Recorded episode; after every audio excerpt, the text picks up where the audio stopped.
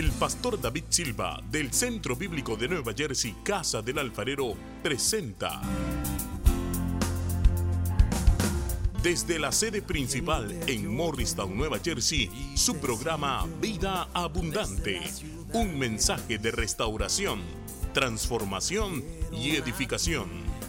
Y ahora con nosotros nuestro pastor David Silva. Y al ver las multitudes, tuviste compasión, porque dispersas estaban. Entonces yo te hago una pregunta, porque el primer punto es, dale el lugar a la presencia y al poder de Dios. Dale el lugar a la presencia y al poder de Dios. Si usted no lo había notado, ayer me puse a, contar cuántas veces en el capítulo 3, cuántas veces en el capítulo 3 menciona el arca de Jehová. Pastor, ¿y por qué usted contó con eso? Porque el arca de Jehová representaba en ese tiempo su persona, la persona de Dios, sus promesas, su presencia y su poder. Y cuando tú comienzas a leer, de hecho, en el capítulo 3, nueve veces menciona el arca del pacto. Nueve veces. Pero nosotros estamos esperando es que el Señor haga pasar estos tiempos, que abra y, y mandarnos para el otro lado a seguir viviendo la vida. Espero no de cualquier manera, sino de una manera nueva. Y nos olvidamos que el que nos sostuvo mientras esperábamos fue Él.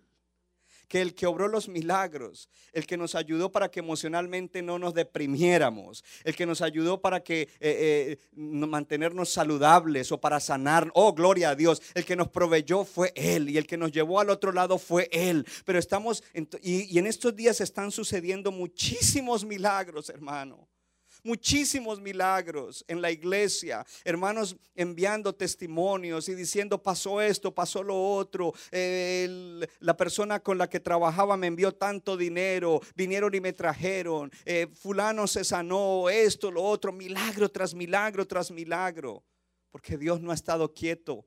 Dios ha estado allí activo, Dios ha estado pendiente de su pueblo, gloria al Señor. Sin embargo, nosotros podríamos estar mirando los milagros y no mirando a aquel que hace los milagros. ¿Sabes qué? Por lo general, como cristianos, cuando estamos empezando, y muchos cristianos todavía continúan con eso, vienen a la iglesia solamente por el milagro. Atienden a la iglesia solo por el milagro. Y Dios es un Dios de milagros, Dios es un Dios de sanidad, Dios es un Dios de, de señales y de maravillas sobrenaturales. Pero Dios nos está diciendo, cuando ustedes pasen al otro lado, yo no quiero que ustedes solamente estén mirando los milagros o buscando los milagros. Yo quiero que ustedes estén mirándome a mí en comunión conmigo. Porque yo soy el que hago los milagros y los hago porque los amo. Los hago porque tienen un propósito para tu vida y para la vida de otra persona. Nueve veces menciona el arca del pacto en el capítulo 3, siete veces en el capítulo 4. Y las instrucciones que da son tremendas, porque esa arca tenía un significado grandísimo, ya se lo dije y se lo voy a repetir, era significaba la presencia y el poder de Dios, la persona y las promesas de Dios.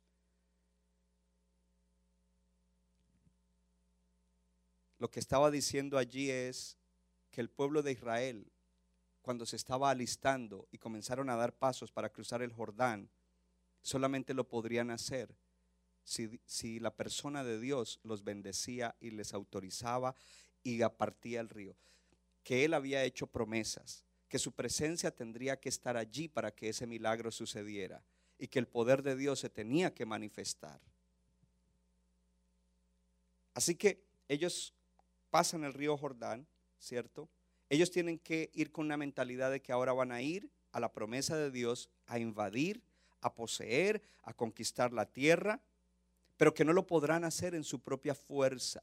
Los milagros que Dios esté haciendo en tu vida, te dice, lo que tienes al otro lado tienes que conquistarlo y no lo podrás hacer en tu propia fuerza, sino en el poder y en la fuerza de Dios, que es el que tiene que ir delante de ti para que te dé la victoria.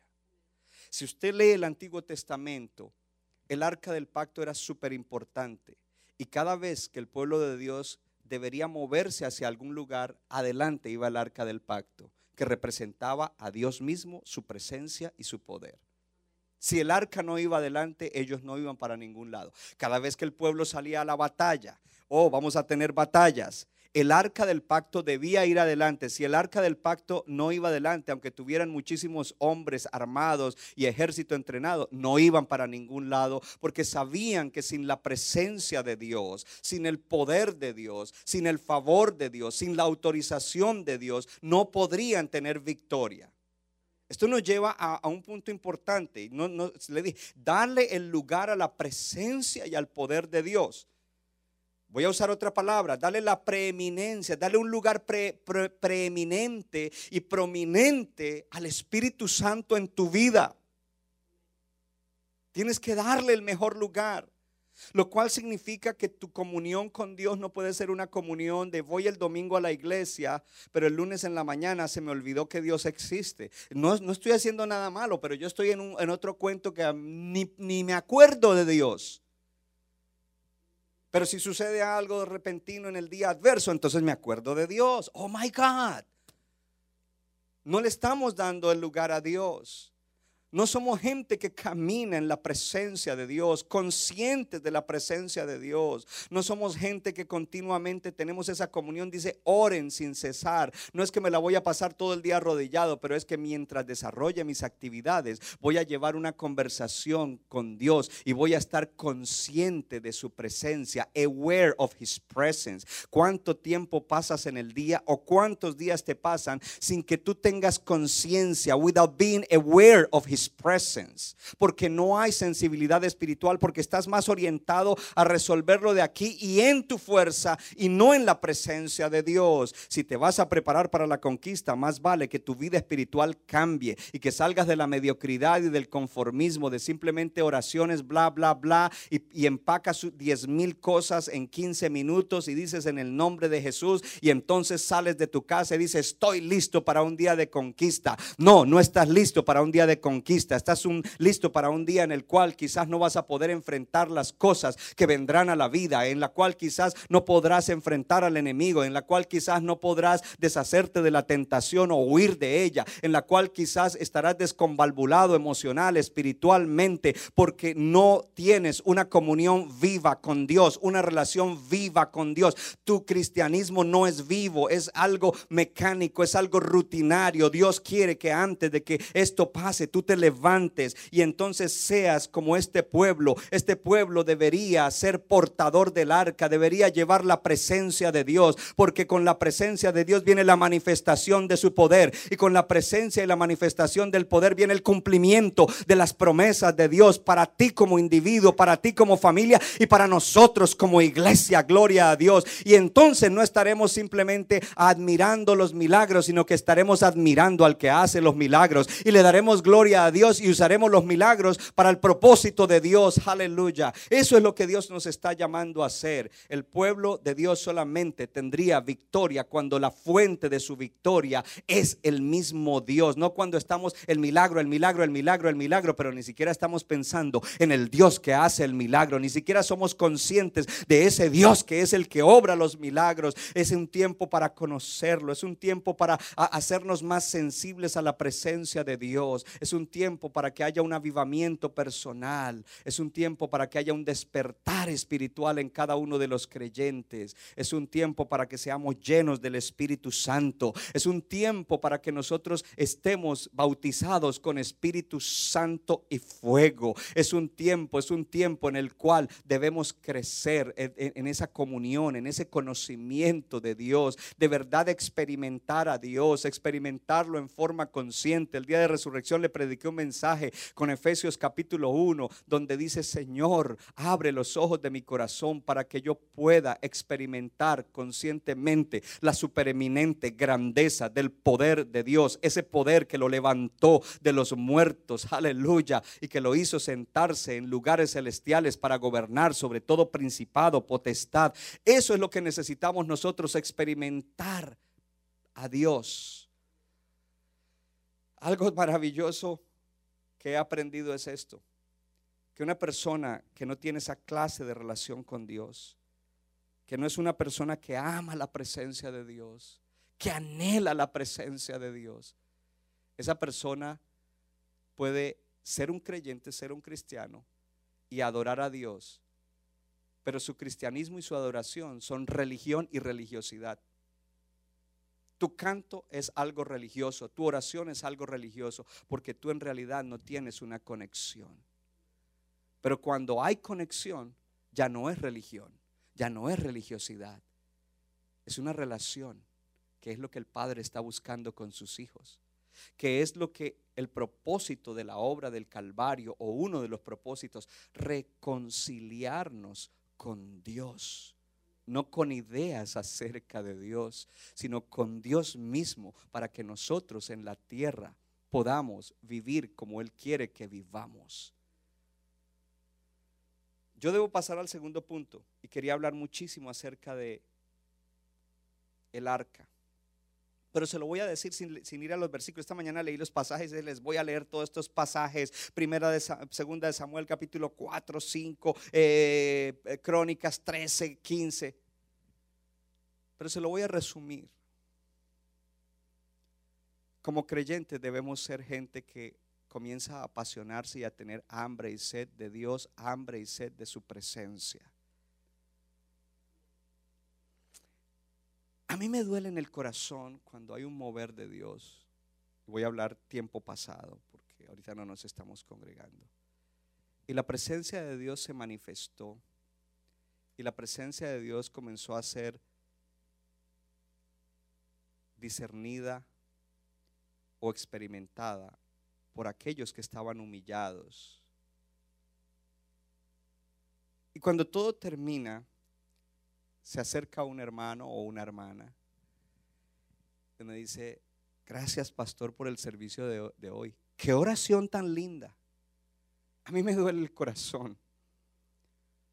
Yo simplemente estaba dirigiendo un momento de adoración y estaba dirigiendo para que cada uno tuviera una conexión con Dios. No era una oración. Y muchas veces han habido moveres en los cuales persona tras persona me han dicho gracias por esa oración de hoy. Y en el momento no digo nada porque no es apropiado, pero me duele, digo, wow, esta persona no tuvo la experiencia que yo tuve y la que otros tuvieron. Porque me está diciendo gracias por esa oración. Sí, inicié con oración, pero no fue la oración fue el mover de Dios, el cual una persona que está tibia, que está seca, no puede sentir, no puede tener una experiencia consciente. Y sin la presencia de Dios no hay nada. Y podemos seguir llevando un cristianismo. Y, por tiempo llevamos cristianismos así a nivel personal y la iglesia de Cristo por, por tiempo se lleva y está bien, avanzamos. Pero este tiempo Dios hizo un alto. Más vale que la iglesia vaya a otro nivel. Y estar avivado, eh, entre otras cosas, es estar consciente de la presencia de Dios y moverse con Dios donde Dios se está moviendo. Hay un cambio muy grande. En el tiempo del, del sacerdote Elí, del rey Saúl y luego el rey David, cuando salían a la batalla llevaban el arca. Hay un episodio en el cual el pueblo de Dios sale contra los filisteos. Ofne y Finés, que son del sacerdocio, son del liderazgo, no están bien, están en la carne. Y de pronto alguien que sabe la Biblia dice, ah, bueno, eran los hijos de Eli. Bueno, tú eres un hijo espiritual, ¿cómo estás? Sí, porque quieren eh, decir cómo estarán los hijos naturales de los pastores. Y yo digo, ¿y cómo estarán los hijos espirituales de los pastores? Te devuelvo el balón. Porque una persona en la carne rápido tira. Y no se trata de eso, hermano. Ovni y Finés estaban mal. Salen contra los filisteos y Ovni y Finés, hey, llevemos el arca. Tú no puedes llevar el arca si tú no estás bien con Dios. Tú no puedes experimentar la presencia si tú estás en la carne, si estás en orgullo, en arrogancia, si estás en desobediencia, flagrant. ¿Cómo se dirá eso en, en Spanish? Una desobediencia abierta. Eso yo no lo hago.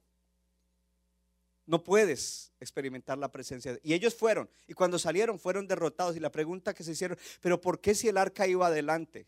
No, no era, no era el arca la que iba adelante. Era una rutina religiosa que no manifestó la presencia de Dios y por eso fueron derrotados. Y los filisteos secuestran el arca pensando que de esa manera ahora el arca los va a bendecir, porque el arca, ellos sabían todas estas cosas del pueblo de Dios. Y cuando ellos llevan el arca, comienzan a suceder desastres en el campamento filisteo, comienzan a aparecer tumores, comienzan a aparecer mortandad, porque la presencia de Dios, si, alguien quiere que se manifieste, más vale que esté bien. Porque si se, si, se manifiesta donde hay santidad y amor a Dios, va a haber bendición. Pero si se manifiesta en un lugar donde no, va a venir disciplina de Dios. Y en este caso era un juicio contra un pueblo que oprimía y quería acabar al pueblo de Dios, que era un enemigo directo de Dios, porque tu enemigo es enemigo de Dios. Mi enemigo es enemigo de Dios. El arca queda secuestrada allí. Cuando llega la noticia al padre de Ovni y Finés, a Elí, y le dicen, mire, nos dieron una paliza los, los filisteos, nos derrotaron, hubo matanza, y luego le agregan, y secuestraron el arca del pacto. El hombre se va de para atrás y se desnuca y ahí queda. La noticia que lo impactó, oh, no fue que sus hijos habían muerto, no fue que el pueblo fue derrotado, sino que el arca del pacto fue secuestrada. Ya, ya no hay presencia. Una de las nueras de él está encinta y cuando oye esta noticia le vienen los dolores del parto y da a luz. Y cuando está dando a luz, dice, a ese niño le vamos a poner Icabot. Dice que ella le dio un impacto el hecho de que hubieran llevado el arca, no tanto el hecho de que su cuñado y su, y su esposo hubieran muerto, pero lo que la impactó es que la presencia de Dios fue quitada y a ese niño le pusieron Icabot. Nunca le ponga a un hijo suyo Icabot. ¿Ok? Y Cabot significa la gloria de Dios ha sido quitada. La presencia de Dios ha sido quitada. Hay un pueblo de Dios, Dios está en todas partes, pero no hay esa gloria, esa presencia, ese acompañamiento de Dios.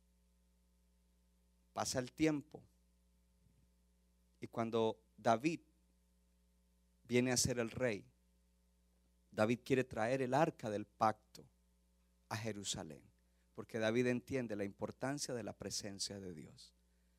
David no era perfecto, yo no soy perfecto, ningún creyente es perfecto, pero dice que era un hombre obediente a Dios. ¿Cometió errores? Sí, pero era obediente a Dios.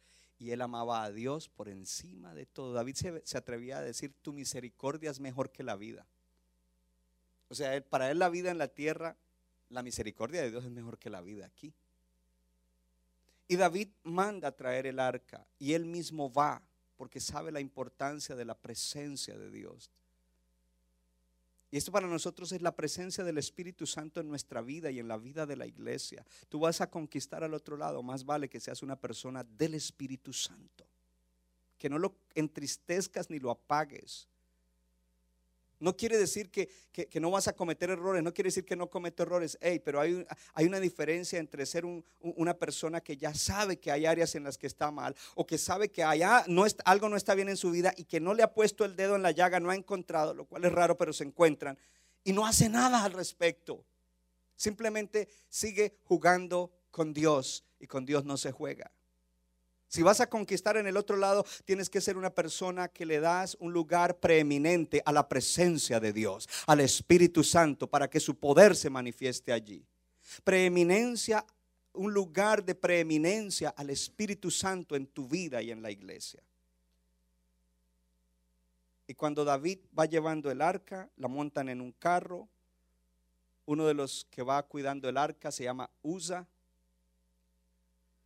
Y va tirada por bueyes. David va cantando, danzando con los levitas, adoración, porque es la manera en que Dios quiere que se le dé la bienvenida a su presencia, que se le glorifique. En eso un buey tropieza, el arca va a caer, él mete la mano, usa mete la mano, instantáneamente allí cae muerto porque Dios se enojó. David detiene el culto, detiene la campaña, gloria a Dios, y manda a llevar el arca a casa de Obededón y se va a Jerusalén. ¿Qué pasó? Yo quería traer el arca, es algo bueno. En el recuento de crónicas dice que él dice, cayó en cuenta, dice, vamos a traer el arca. Y la vez pasada fracasamos porque no lo hicimos como Dios dijo.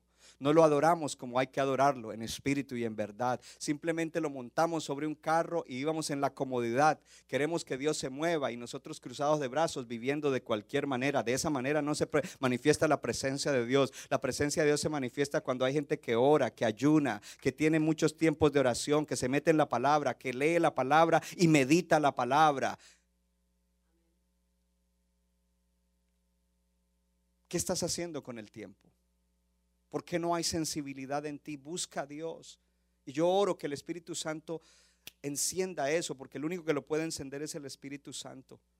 Luego entonces, cuando Él vuelve a organizar para que traigan el arca, oh, esto es tremendo. Siempre me ha llamado la atención. Nosotros queremos un mover de Dios extraordinario en la iglesia. Alguien debe decir amén allá y poner un amén ahí en el live stream o donde sea un mover extraordinario. Eso es lo que necesitamos como iglesia y eso es lo que necesita la tierra. Pero queremos que venga de cualquier manera, sin que seamos adoradores, sin que sirvamos al Señor, sin que, eh, es más, algunos ya se acomodaron y dijeron, cuando todo esto pase, yo me sigo congregando online y yo lo hago por Easy Tithe. It's okay, yo cumplo con todo. No, no, no. Cuando ellos comenzaron a llevar el arca, David y los sacerdotes y los levitas iban en canto, en alabanza, en danza, daban seis pasos y sacrificaban un buey. ¿Usted se imagina cuánto cuesta sacrificar un buey? Primero seis pasos, con el calor del desierto, ya hay sudor.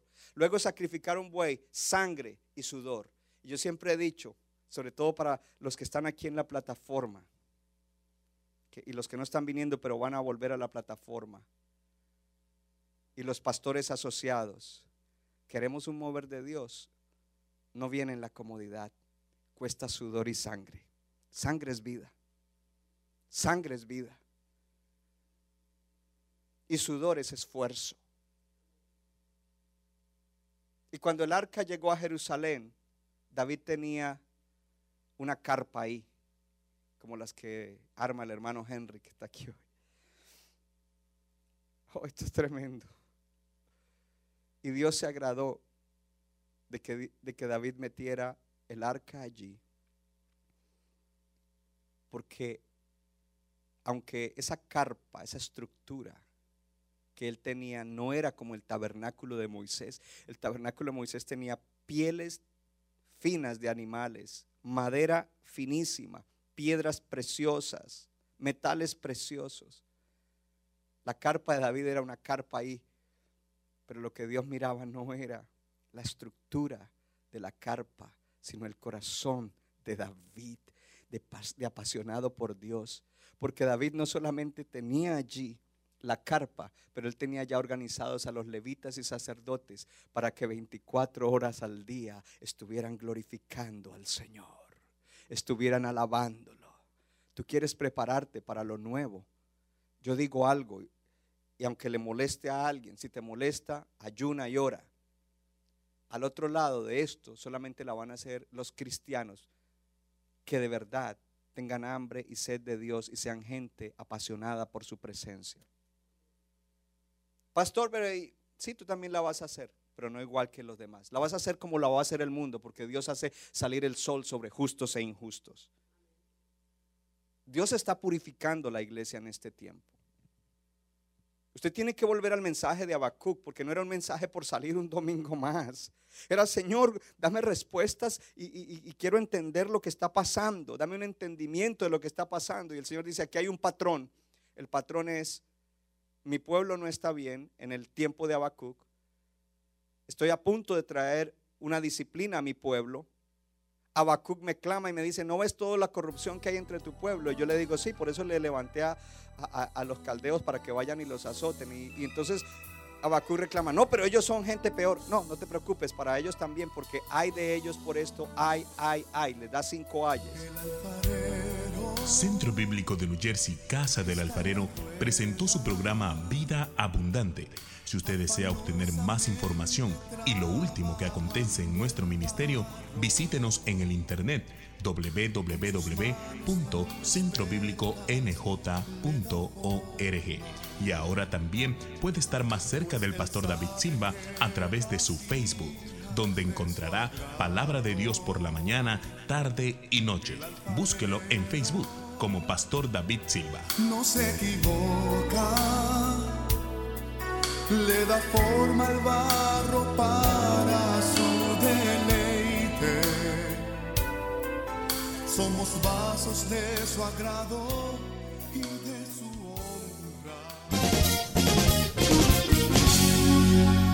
Nuestra iglesia está localizada en la 63 de la Abbott Avenue en Morristown, Nueva Jersey. Miércoles 7 y 30 de la noche, domingo 8 y 30 y 11 de la mañana. Para más información, llámenos al 973-292-0170. 973-292-0170.